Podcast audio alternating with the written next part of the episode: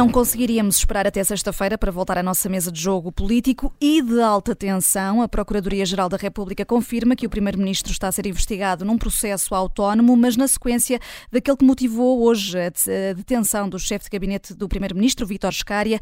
Temos dois ministros, João Galamba e Eduardo Cordeiro, constituídos arguídos e foi também detido uma figura influente junto do Primeiro-Ministro, conhecido como o melhor amigo de António Costa, Diogo Lacerda Machado. As suspeitas recaem sobre os negócios negócios do hidrogênio e do lítio. A nota da Procuradoria-Geral da República diz que no decurso das investigações surgiu além do mais, e são palavras hum, desta nota, a invocação por suspeitos do nome e da autoridade do próprio Primeiro-Ministro e da intervenção de António Costa para desbloquear procedimentos. Reunimos, portanto, três dos nossos ases, a Susana Peralta, o Luís Aguiar Conraria, o Jorge Fernandes e uh, o. Um, um, aliás, os nossos três, falta o nosso João Marcos de Almeida, que hoje não pode estar connosco. Uh, Jorge Fernandes, quantas vezes na nossa mesa de jogo saiu uma carta de sobrevivente político para António Costa? Sabemos disso, mas mas desta vez temos o próprio Primeiro-Ministro investigado e um núcleo tão próximo visado, inclusive com detenções.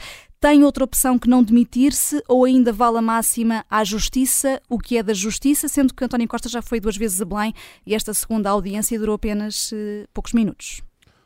Olá, Vanessa. Bem, a resposta genuína é não sei. Penso que se António Costa tiver ainda um módico de vergonha na cara, de ética, se quiser pensar no país acima da sua própria sobrevivência política, não lhe resta mais nada do que hoje à noite ou amanhã apresentar a admissão aos portugueses e eu espero e quero crer que esta última audição que ele foi em Belém, uma audição rapidíssima de apenas 5 minutos, terá sido para comunicar a Marcelo Rebelo de Sousa que quer fazer precisamente isso. Uh, agora, se o vai fazer ou não, depende. Quer dizer, a verdade é que não sei, não há, não há maneira nenhuma de o dizer. Acho que só António Costa o saberá e o seu núcleo mais duro. Agora, numa avaliação visto de fora, isto, isto, é aquilo que eu acho que se António Costa o deve ou não fazer. Visto de fora, penso que as condições estão perfeitamente reunidas e que o Primeiro-Ministro não tem rigorosamente saída nenhuma. Aliás, considerando este último comunicado da Procuradoria-Geral da República em que o próprio Primeiro-Ministro estará a ser investigado por ter dado o seu assentimento político ou por ter de alguma maneira ajudado, através movendo influências, para eventuais eh, negócios menos claros religados à, à prospecção de, de, de, recursos naturais em Portugal eh, e, portanto, no, e, portanto, para além de António Costa, estão ainda envolvidos todo um conjunto de pessoas que estão muito por cima dele, são pessoas que fazem parte do núcleo de António Costa há muitos anos, há ainda o caso de Galamba, que é um caso especial, digamos assim, porque, enfim, toda a gente se recorda o que aconteceu na primavera passada, em que basicamente Marcelo Rebelo de Sousa demite Galamba em direto e António Costa escolheu, digamos, ligar-se umbilicalmente a Galamba e todos nós, no, no Fora do Baralho, e enfim, muitos programas de televisão eh, e de rádio, na altura comentámos que aconteça o que acontecer daqui para a frente, o futuro de Costa fica indelevelmente ligado a Galamba e, portanto, hum. considerando aquilo que está a acontecer a Galamba no dia de hoje, isso por si só eh, teria, seria um um enormíssimo tiro no porta-aviões político de António Costa.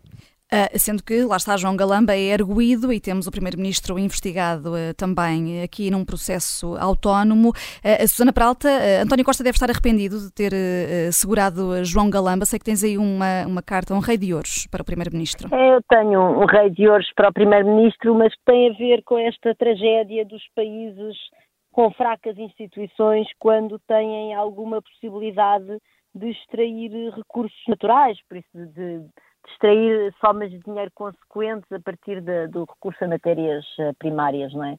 E, e, portanto, eu aqui tenho esta minha carta de rei de ouros para António Costa, é, é uma espécie de evocação das pessoas que têm, que têm o poder em países eh, que são tipicamente economias extrativas, como sei lá, e que têm, e que têm lá está, instituições de péssima qualidade, podemos pensar em Angola, podemos pensar na Rússia, podemos pensar em mais uma série delas. Um, eu não, não, estou a dizer, obviamente, que António Costa é, é culpado, até porque, vamos lá ver, é, é bastante fácil as pessoas que estão embrulhadas em processos uh, que, em escutas e não sei quê, e no âmbito das diligências que já foram feitas pelo, pelo, pelo Ministério Público, e obviamente nós não conhecemos os detalhes, de alguém ter uh, invocado o nome do Primeiro-Ministro um bocado para se tentar safar. Portanto, eu, eu vislumbro esta possibilidade, o que não quer dizer que não concordo com o Jorge, que o Primeiro-Ministro neste momento não tem condições políticas para continuar no seu cargo. Um, portanto, dizia eu que eu não, não, não, não tenho, não, não, não faço ideia nenhuma se António Costa, uh, digamos, intercedeu ou não a favor de algumas empresas que iriam beneficiar privadamente destes negócios muito, muito chorudos, uhum. mas tenho a certeza de uma coisa, era a ele que lhe competia ter a certeza que neste contexto destas matérias primárias que podem gerar negócios de muitos, muitos milhões de euros, era a ele que lhe competia ter desenhado processos absolutamente lisos e transparentes para ter a certeza que estas era ele que competia garantir que nós não estávamos neste momento aqui. E, portanto, independentemente da, das, eh, da, da, responsabilidade judicial que António Costa venha a ter nesta história, não faço ideia, espero bem que não tenha, portanto eu não gosto de ter primeiros ministros envolvidos em processos judiciais, mas ele tem a responsabilidade política de nós estarmos metidos nesta embrulhada. E sendo este um dossiê tão quente, eu acho mesmo extraordinário que ele não tenha posto em, posto, posto em prática, enfim, desenhado o processo e escolhido as pessoas por forma. A não estarmos agora enfiados neste pântano e, portanto, um, e, portanto, é nesse sentido que eu lhe dou o rei de ouros, não é? O rei de ouros no sentido desta pessoa que detém o poder executivo num país com instituições fracas e que de repente está sentado no minério e, o, e os ouros também são um minério extrativo. E estão bem explicados esses, esses ouros. A Luísa Guiar Conraria, se António Costa eh, não se eh, demitir, o Presidente da República terá desta vez um dilema mais fácil de resolver, eh, demitir o Governo e dissolver a Assembleia da República. Tu tens aí um joker de espadas para Marcelo Rebelo de Sousa. É, um, um joker de espadas, porque aqui, tal como a nossa joker é aqui, ele recuperou a iniciativa, é ele que vai distribuir cartas, quer dizer, a não ser que António Costa se demita, claro. Uh, se bem que mesmo aí ele terá o seu papel. Uh, mas, portanto, ele agora recuperou-se a iniciativa depois de uma semana que, foi, que era complicada, foi uma semana complicada para Marcelo Belo Souza, com aquelas declarações com, uh, com o representante da, da, Palestina, depois a história das, do tratamento das gêmeas, com aquele tratamento caríssimo, uh, no, em que ele também é acusado de ter metido uma cunha para, para, ser tratada, para serem tratadas num, num hospital em Portugal, uh, e de repente deixa-se falar disso tudo e Marcelo Rebelo de Souza volta a uh, a ficar com as cartas, com as cartas, e aqui as espadas é porque é porque ele é porque ele agora pode ter a sua oportunidade de, de se vingar e de cortar algumas cabeças, não é? Portanto, o, eu, eu acho que, respondendo diretamente à tua pergunta, eu não consigo perceber como é que é possível o governo sair disto, ou como é que é possível Portugal sair disto sem novas eleições. É evidente que eu concordo com o Jorge, quando Jorge diz que, que estes, estas pessoas são imprevisíveis. Quer dizer, António Costa já nos surpreendeu mais do que uma vez e o mesmo para Marcelo Belo de Souza. Uh, mas a verdade é que, uh, quer dizer, Aquele golpe, por exemplo, que António Costa sacou com o Galamba, de não, de não demitir o Galamba, que de facto foi, foi um entretenimento, foi, quer dizer, divertiu-me, eu achei divertidíssimo ter sido completamente apanhado de surpresa uh, e ele ter virado o tabuleiro ao contrário e de repente todos nós estávamos errados das nossas previsões e análises. Isso é tudo muito divertido e é muito engraçado, mas isto são sempre soluções de curto prazo, quer dizer, nunca são nunca nada que estruturalmente uh, resolva os problemas do país ou que nos permita governar de forma uh, calma e pensada e estratégica o, o país. Hum. É, quer dizer, e portanto eu aqui estou um bocado na mesma. Claro que é possível que António Costa e, e Marcelo Rebelo de Sousa saquem uma carta qualquer ou um coelho de uma, de uma cartola. Vamos saber, mas uh, Luísa Guerra para o país é isto. Vamos saber eh, às eh, duas da tarde, porque o Primeiro-Ministro vai fazer uma declaração em essa hora, uh, acaba de ser uh, divulgada essa informação, uh, portanto vamos saber o que foi dito nessa audiência, ou pelo menos parte em Belém. Houve duas, aliás, uma primeira que durou mais tempo, a segunda foram só 12 minutos entre entre entrar e sair de Belém. Eh, Jorge Fernandes, tu tens aí também umas copas para, eh, para António Costa, para as reformas e os lobbies que o Primeiro-Ministro eh, foi enfrentando. Será que desta vez acaba por não conseguir ter armadura para enfrentar mais? Pois, não, sabes que esta semana ficámos, o, o, Luís Paixão Martins, que é o, o ideólogo da, da, comunicação deste governo, deu uma entrevista divertidíssima, de resto, em que mostrava bem o que era a comunicação política à portuguesa, em que ele se mostrou absolutamente convencido que a justiça foi atrás de José Sócrates, porque José Sócrates tinha sido eh, um, um grande primeiro-ministro reformista e que enfrentou vários lobbies. E eu estou genuinamente curioso de saber quais são as reformas que António Costa fez reformas, ou quais foram os lobbies que ele enfrentou, de resto, para a justiça lhe estar a bater à porta, porque, enfim, aparentemente nós estamos todos enganados. António Costa deve, só pode, só pode, o único motivo é que há um lobby qualquer da justiça que António Costa incomodou com as suas grandes reformas e que, enfim, ele neste momento deve estar reunido com Luís Paixão Martins para tentar perceber o que é que lhe aconteceu, quer dizer, porque há um lobby qualquer que está atrás dele, portanto já, já descobrimos sobre José Sócrates e agora ficamos a saber sobre António Costa, mais uma vez, reformou e agora paga a devida conta. Hum, uh, vamos ver se paga a devida conta. António Costa, ele que vai fazer esta declaração ao país às duas da tarde. Naturalmente, vamos transmitir essa declaração em direto aqui na Rádio Observador. Para já continuamos a jogar estas, posso, estas cartas, Luís. Vanessa, sim? posso pegar na, nas minhas cartas outra vez? Pode Desculpa, sim. posso pegar no jogo. Porque eu, eu acho que há aqui. Acho que há aqui dois aspectos que deve. Aliás, se calhar mais, mas pelo menos dois que vale a pena destacar. O primeiro é que o, Costa agarrou-se a João Galamba e amarrou-se a João Galamba e foi uma opção dele e ele sabia os riscos que estava a correr. Quer dizer, o anúncio de que, de que, que nós desde o início do ano, desde antes de ele ter sido nomeado ministro, que nós sabemos que nós sabemos que o caso do lítio está a ser investigado pela PGR. Há um comunicado que diz isso. Uh, e, portanto, este era uma, é um risco, é uma, tá, tá, este, desfecho estava dentro de, do campo de possibilidades razoáveis, digamos assim, daquilo que não podemos dizer que é imprevisível e apanhou toda a gente de surpresa, como se tivesse caído um meteorito. Isso por um lado. e o outro, quer dizer, o, o, o seu chefe de gabinete foi, ou pelo menos é descrito como tal, o principal uh, assessor económico de, uh, do, do primeiro-ministro José Sócrates durante cinco ou seis anos. Quer dizer, não é possível alguém ter como homens de confiança, ou ter como homem, homem de confiança e o chefe de gabinete é mesmo um lugar daqueles de confiança pura e dura, é do círculo mais, mais próximo do, que, que um ministro, neste caso um primeiro-ministro, pode ter. Alguém que foi assessor do José Sócrates durante 5 ou 6 anos, Epá, e, e, depois ficar muito admirado por saber que ele está a ser investigado e que eventualmente fica detido. Quer dizer, obviamente, quando se escolhe estas pessoas, isto são riscos que têm de estar no campo das possibilidades. Portanto, isto são riscos calculados. E acho que António Costa tem de reconhecer que jogou, que arriscou e, bem, e correu mal. E correu mal, e portanto, eh, claro, é, volto a dizer, é possível que, nas, que às duas da tarde ele saque um coelho qualquer da cartola que nos surpreenda a todos. É possível mas uh, não é, nunca será, um coelho desse nunca será uma solução satisfatória para o país. Hum. Uh, António Costa é um dos jogadores protagonistas também, uh, normalmente aqui no, no, Fora do Baralho, a ver vamos se vai sacar ou não esse coelho da cartola, mas vamos acompanhar essa declaração às duas da tarde. temos aqui, se o governo cair, a Susana Peralta, quem é que depois põe em marcha o orçamento do Estado? Porque estamos precisamente no, neste período. o orçamento foi só aprovado na generalidade, tinha garantia da maioria absoluta para votação, também para, para aprovação na especialidade, na votação final global.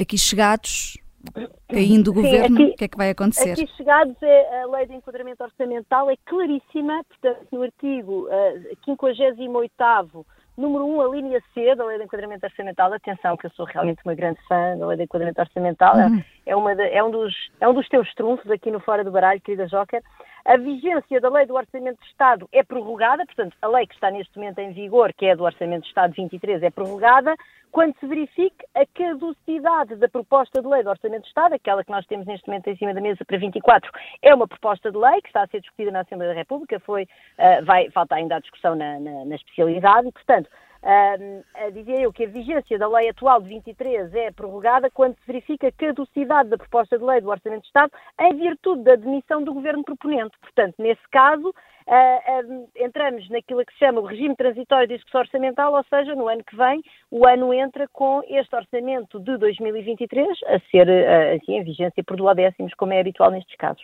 Hum.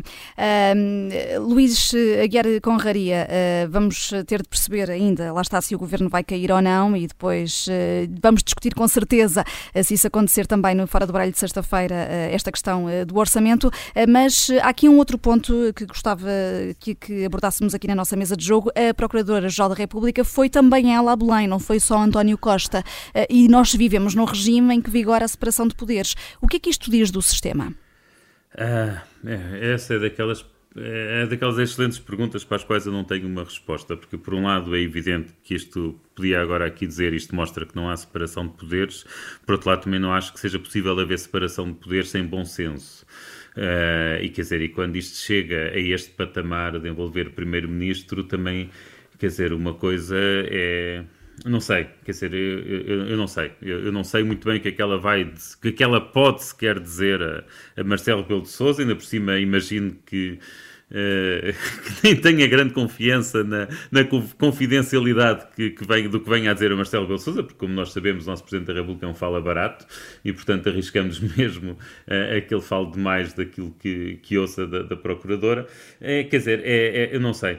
Eu, aqui a minha resposta, honestamente, é não sei. Quer dizer, por um lado vejo que, que há uma violação de separação de poderes, por outro lado também acho que, que não é possível fazer isto tudo e não prestar esclarecimento nenhum. Uh, que, portanto, como está neste momento, face àquele último parágrafo do comunicado, uh, em que é dito explicitamente que o Primeiro-Ministro está a ser investigado, eu penso que isso é já uma mensagem muito, muito forte de que, de que há suspeitas sérias. Portanto, eu aqui se calhar não era tão. Uh, eu sei que a, que a, Susana falou de, claro que não sabemos, claro que qualquer pessoa pode largar o nome do Primeiro-Ministro para fazer pressão, para dizer que, uh, para dizer que, que tem as coisas sob controle, mas quer dizer, os investigadores também sabem disso e também não são burros. Para irem ao ponto de escrever um parágrafo a dizer isto, é porque à partida têm suspeitas sérias. Tens razão, tens toda a razão, Luís. Aliás, era, há aquela expressão além do mais. Uhum. Sim, há o além do. Sim, sim, sim não, eu, oh, Luís, eu concordo contigo, atenção. Eu, sim, sou eu a não pronto. querer entrar tanto no pântano, não é? A pessoa pensa, outro primeiro-ministro embrulhado, por favor, não, não é? Mas... É, mas e outro, outro primeiro-ministro socialista, quer se queira, quer não, só tem de dizer isso. Hum. Uh, Jorge, Jorge Fernandes, gostava também de te ouvir eh, sobre esta questão da, da Procuradora-Geral da República, tendo em conta uh, que, enfim, estamos sempre a ouvir à Justiça o que é da Justiça e depois uh, há esta audiência em Belém. Bem, eu concordo com aquilo que o Luís disse, parece-me parece perfeitamente plausível a intervenção dele.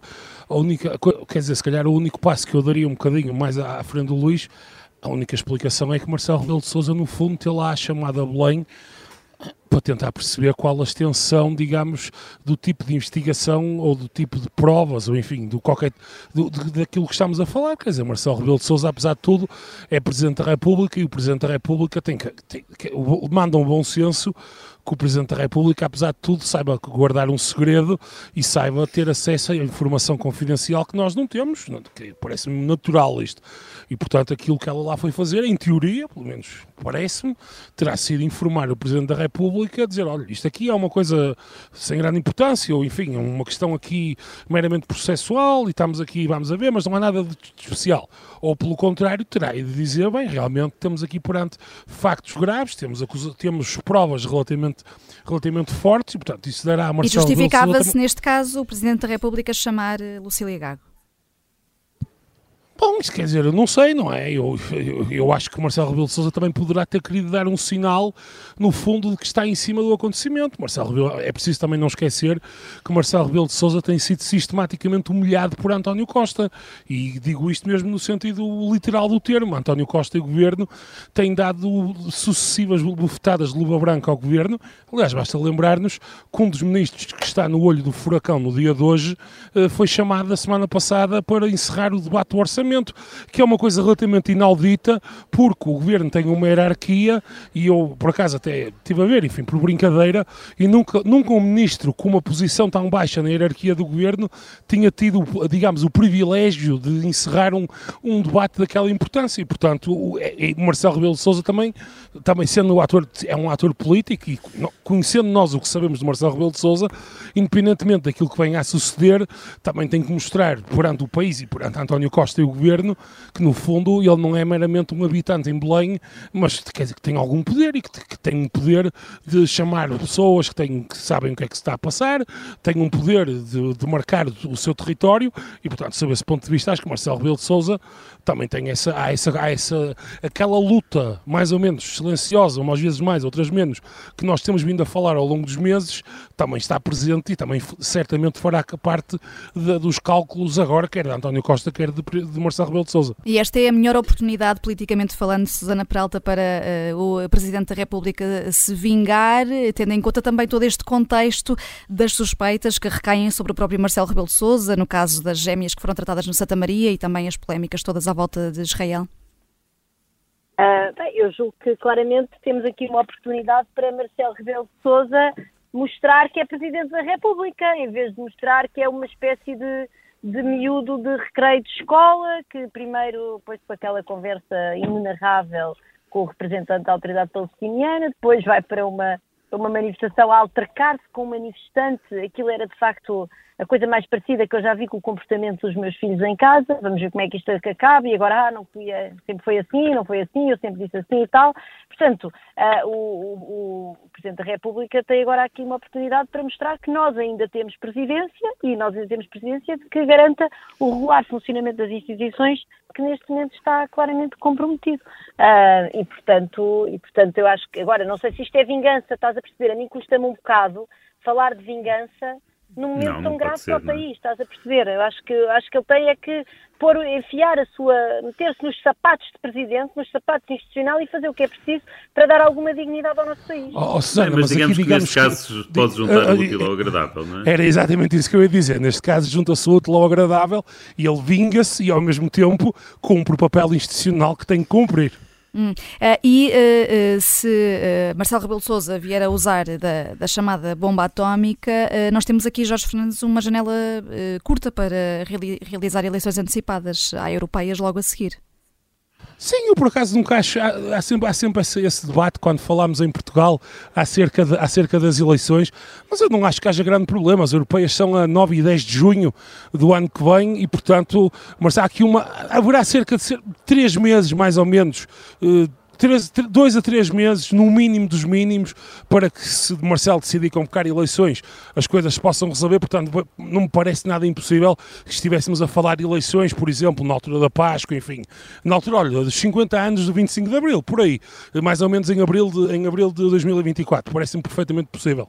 Hum. Uh, uh, no que toca aos partidos mas há, políticos. Mas sim, há alguma sim. regra que impeça as eleições serem ao mesmo tempo? Eu nem sequer não, não, não é, Luís. Eu, não há, não honestamente, há. honestamente, nem sequer vejo qual é o problema das eleições serem, serem coincidirem. Aliás, já aconteceu, Luís, em, em 87, Sim, as eleições é? europeias. Isso foram as primeiras Não, mas as eleições europeias, europeias e as legislativas e as legislativas que deram maioria ao cavaco foram precisamente ao mesmo tempo.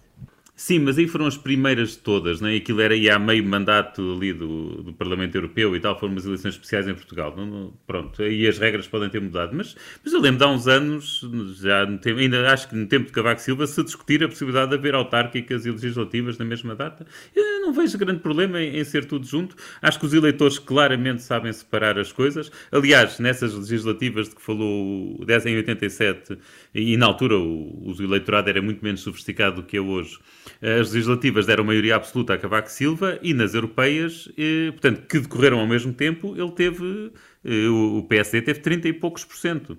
Portanto, claramente as pessoas diferenciam o que é votar, no, o que é votar para o governo do que é votar para o Parlamento Europeu e não, eu não vejo problemas nisso. Uh, e espero, sinceramente, que de forma alguma questões dessas, questões de calendário, interfiram numa, numa decisão que é, que é importante. Hum, certo é que o calendário está a contar e a começar logo pelo dia de hoje, tendo em conta que uh, faltam, uh, nesta altura, cerca de 20 minutos para o Primeiro-Ministro fazer essa declaração ao país, depois de ter ido duas vezes a Belém. Bem, depois... isso, isso já nos aconteceu antes, sim. quando, com o João Galamba, lembras? Estávamos aqui no Fora de Baralho estava especial aqui e tal. na iminência. Sim. A, meio, a meio do Fora de Baralho, acho eu, soubemos que o Galamba se tinha apresentado a demissão, ok, alguns de nós tinham razão, outros não tinham, e depois no fim do programa todos nós estávamos errados. sim, sim, desatualizaram logo o nosso, o nosso eh, programa, mas por isso é que vamos fazendo novos jogos e estamos aqui hoje também uh, terça-feira e não sexta-feira, na sequência destas buscas a envolver São Bento uh, e vários ministérios e também aqui com suspeitas a recair pelo, uh, sobre o próprio Primeiro-Ministro. António Costa está a ser investigado num processo autónomo no Supremo Tribunal de Justiça, porque é assim que as regras mandam nestes casos, uh, depois uh, destas suspeitas a envolver aqui os negócios do hidrogênio e do lítio. os ministros João Galamba e Eduardo Cordeiro foram constituídos arguídos. O chefe de gabinete foi mesmo detido, Vitória Escária, o chefe de gabinete do Primeiro-Ministro. No que toca aos partidos, à direita já se pede a demissão de António António Costa, Iniciativa Liberal, chega. No que toca ao PSD, Jorge Fernandes, Luís Montenegro preferiu primeiro reunir a Comissão Permanente logo à tarde e só fala depois disso, portanto já irá também reagir àquilo que vier a dizer António Costa. Sim, penso que Luís Montenegro, apesar de tudo, faz bem. Uh, não, acho que neste momento quem está pressionado é António Costa e Luís Montenegro, enfim, convém-lhe falar com o máximo de informação possível e veremos o que diz António Costa agora às duas da tarde. Eu não excluiria, acho que agora eu não excluiria a hipótese dele se demitir, pessoalmente, quer dizer, especialmente considerando aquela segunda ida a Belém curtíssima, mas também não excluo que ele fique no, no cargo. Portanto, acho que, enfim, uh, Montenegro paga um bocado para ver e espera ver o que é que se passa. Agora, diz, diz, Vanessa. Uh, ia dizer que António Costa também já nos habituou que tudo pode acontecer. Não, claro, é verdade que tudo pode, pode, acontecer, mas digamos que a força política de António Costa, cada vez, quer dizer, apesar de tudo, ele não, não, não está fresco da maioria absoluta. Já passaram oito anos, o governo está muito desgastado, tem, tem as, as escolas em alvoroço, tem o, o, Serviço Nacional de Saúde no estado em que todos sabemos, está com, tem problemas gravíssimos em, em, vários, em vários ministérios, portanto, ele não está propriamente, digamos que não, não estamos propriamente perante um primeiro-ministro que esteja, no fundo, com uma, um um mandato sob o ponto de vista das políticas públicas e da, e da sua. e podia encontrar uma certa legitimidade política, dizer, bem, apesar de tudo, há todos estes problemas, mas o governo está a correr muito bem e, estamos, e os portugueses estão satisfeitos e não temos, não temos tensão social, etc, etc. Portanto, adicionar-se, adicionar, digamos, a estes problemas que, que, estamos a ver hoje, não é? Há, há um contexto em que o governo está envolvido e, de facto, a maioria absoluta aconteceu em 2022, mas para citar, o, para citar outro primeiro-ministro do PS, o mundo mudou e de que forma, não é? As coisas realmente estão, estão muito diferentes e, portanto, isso, tam, isso também pesará, se não na decisão de, de António Costa, certamente terá que pesar na decisão que Marcelo Rebelo de Sousa terá de tomar em função do que António Costa fizer. Hum. Eu só queria deixar aqui uma pequena nota, Vanessa, se me permites, Sim. relativamente ao PSD. Aquilo que me preocupa mais, mais até do que, do que aquilo que António Costa possa fazer, porque eu estou convencido que se não for desta, há de ser em breve, eu acho difícil que este governo chegue ao fim.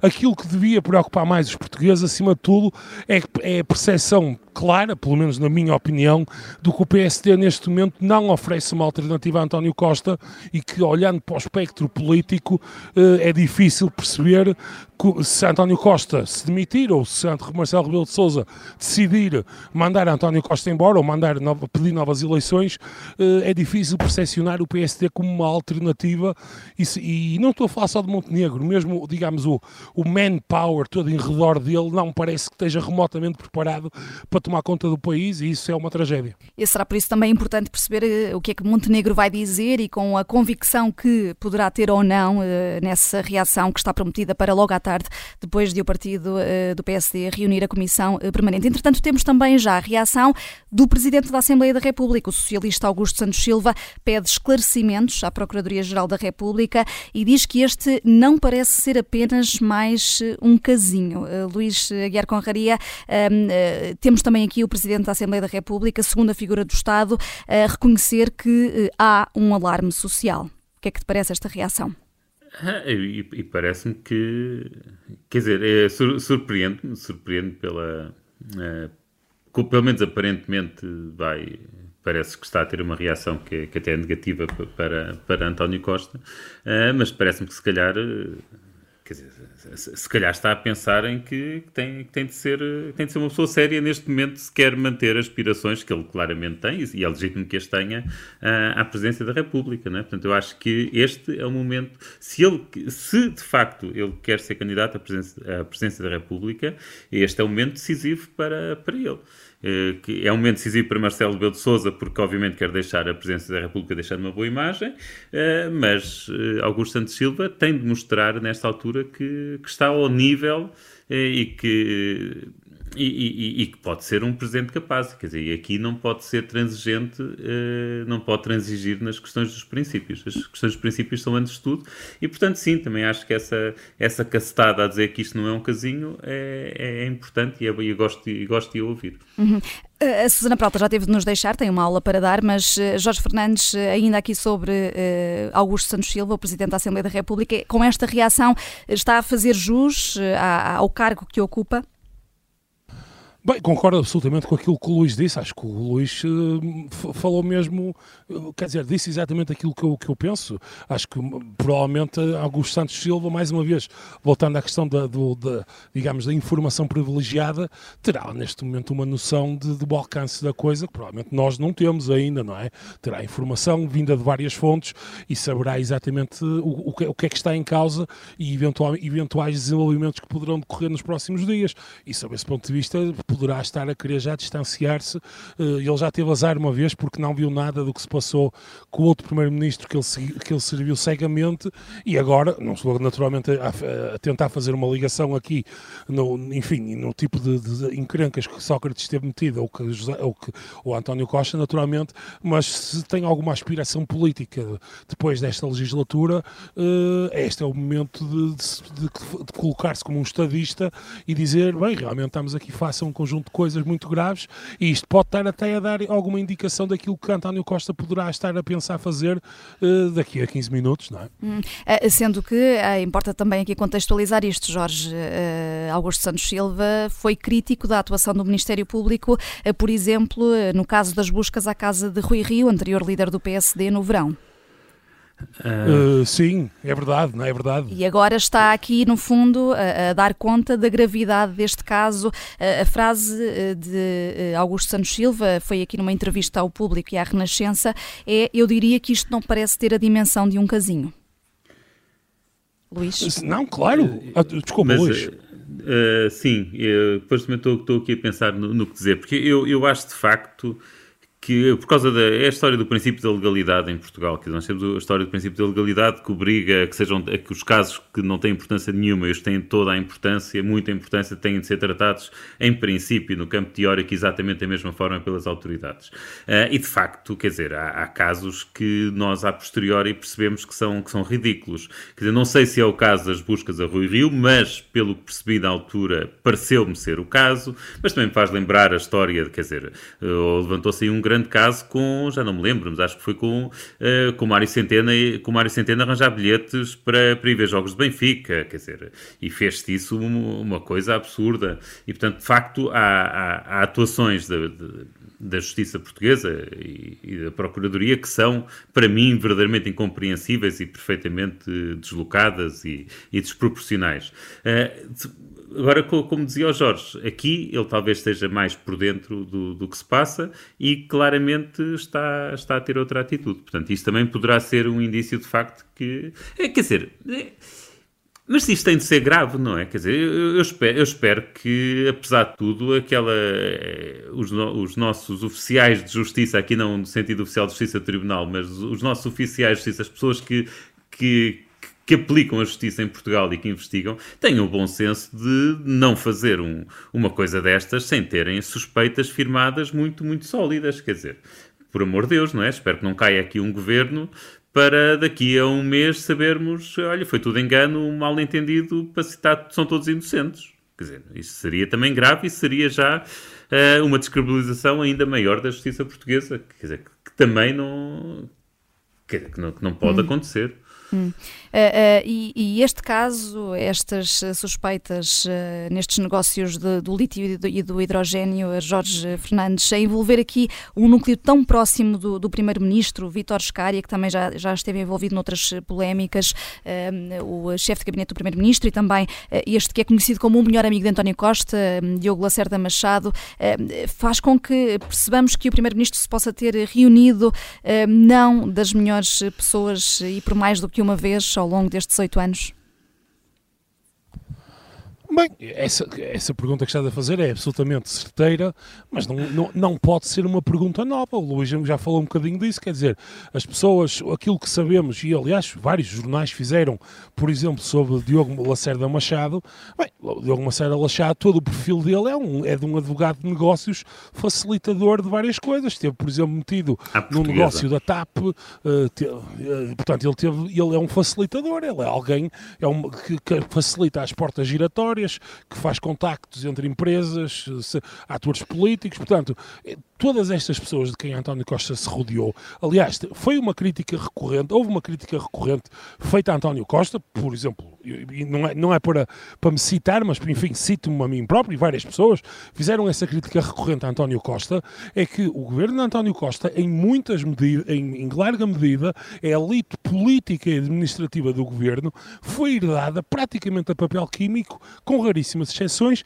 do governo de José Sócrates. Quer dizer, e, e agora provavelmente estamos a perceber as consequências de tudo isto. Havia uma maneira de fazer política, uma maneira de perceber a impunidade, uma maneira de lidar com os negócios que faz com que agora estejamos a ver as consequências. Portanto, isto não é, não é surpresa, não pode ser surpresa. Estas pessoas todas, se nós fizermos, penso que foi a Helena Matos que fez no, no, no Contracorrente, se nós fizermos, no fundo, uma árvore para perceber onde é que eles estiveram antigamente, digamos assim, vamos perceber de onde é que eles todos vieram. Eh, e estavam, têm todos fortíssimas ligações a PS, a empresas, etc.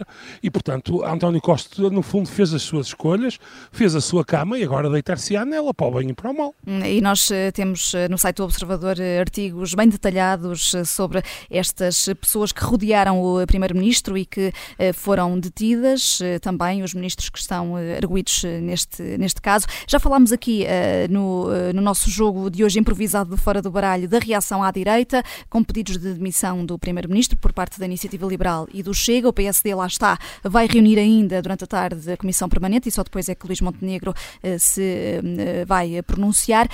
Mas faltou-nos falar aqui da reação à esquerda, Luísa Guiar Conraria. tanto o Bloco de Esquerda como o PCP querem todas as responsabilidades apuradas, pedem uma justiça célere, mas não vieram com pedidos de demissão do, do Primeiro-Ministro. Perante todos estes indícios, surpreende desta reação ou não? Uh, e também a, a, a, líder do PAN, não é? Portanto, Sim, Inês Sousa Real. Também, não, uhum. também, não, também foi muito tíbia. Não, não, não Falou só na demissão de João Galamba. Eu, eu, não percebo tanta tibieza, não, não acho que seja compatível com a gravidade do que estamos a ver. Nós não estamos aqui a falar de. Não, não estamos a falar aqui de um casinho que atingiu, que atingiu um ministro. Lamento. Isto é, o que está em cima da mesa é muito mais grave do que isso. Eu não consigo perceber que seja muito moderado nesta altura. Se querem eh, se querem esperar para ver, eh, para perceber melhor o que está em causa, antes de fazerem apelos mais drásticos, muito bem, acho isso perfeitamente legítimo, mas então façam como o PSD. Então hum. façam como, como Montenegro está a fazer, que é uh, marcar para mais tarde uma conferência de imprensa e pronto, e nós já sabemos, agora nenhum de nós vai andar a questionar a, a posição do PSD até, até ouvir Montenegro e se quiserem tomar essa atitude, tomem. Agora, eu, está, eu ouvi, quer dizer, uh, foi de Filipe Soares, não foi? A, a, foi Pedro Filipe Soares, sim, o líder do, parlamentar do, do, do, Bloco. Do Bloco de Esquerda, quer dizer, por amor de Deus, ele, ele, ele, eu não sei de que é que ele está a falar, parece, olha, parece estar a falar do caso dos bilhetes do, de um jogo de futebol. A sério, ele está a falar disto com uma, com uma calma, com, com uma falta de, de, de gravidade, que parece estar a falar de um caso de bilhetes de futebol ou, ou, de um caso de um ministro que não terá pago o IMI. Quer dizer, é, parece que é disso que está a falar. Quando, obviamente, que aqui o, o que se passa é muito grave. Uh, e, e, e mais, quer dizer, eu, eu acho que há aqui um, um, ponto que é mesmo muito importante, e a Susana já falou nele, mas agora como ela saiu, aproveito uh, e se calhar para reforçar, seria um ponto que ela, se cá estivesse, se calhar reforçaria. Sim. Estas questões de recursos naturais, isso é daquelas questões que estão mais do que estudadas em economia e em, e em relações internacionais e em ciência política, que é até, até, até, temos um nome que é a maldição dos recursos. Até, até, até, já tem esse nome, que é a maldição dos recursos. Uh, porquê? Porque quando, do ponto de vista económico, é muito complicado, se não for bem gerido, se não for mesmo do ponto de vista estritamente económico, é muito complicado gerir um, um, uma oferta, uma bonança que de repente vem de um, de um recurso natural. É, a probabilidade de alguns ficarem ricos e os outros empobrecerem é bastante grande. Uh, isso do ponto de vista estritamente económico, sem qualquer corrupção, sem nada. E depois, do ponto de vista político, nós sabemos que isto desenvolve todos os casos de corrupção e nós vemos todo o problema institucional que existe em países subdesenvolvidos por causa disso. Os países da África, que se olharmos para a África, se calhar, olha, se olharmos para, para a África, a ex-África portuguesa, se olharmos para os Palopes, nós vemos, se calhar, que os países que, uh, a quem a libertação e a independência correu melhor são exatamente aqueles que menos recursos têm, como Cabo Verde, porque realmente isto está estudado, os recursos trazem corrupção trazem negócios escuros e trazem problemas económicos e, portanto, tem de haver, isto já está mais gostado e, portanto, é da responsabilidade de António Costa não ter criado um mecanismo. Por exemplo, eu, faço, lembro, por exemplo, na Noruega, foi, existe um fundo uh, soberano, nacional, para aplicar todos os recursos do petróleo para garantir que os benefícios de, do petróleo que, que lá tem e que há de esgotar uh, beneficia as próximas gerações. Nós em Portugal nem nunca, que eu tenha dado conta, nem nunca se discutiu isto. Temos de fechar, momento... Luís. Uhum, temos okay, de fechar. Uh, os, e os crimes que estão aqui a ser investigados passam mesmo por corrupção ativa, prevaricação, uh, também uh, corrupção passiva de titular de cargo político e tráfico de influência. António Costa vai falar às duas da tarde. Fica por aqui este jogo de hoje especial do Fora do Baralho.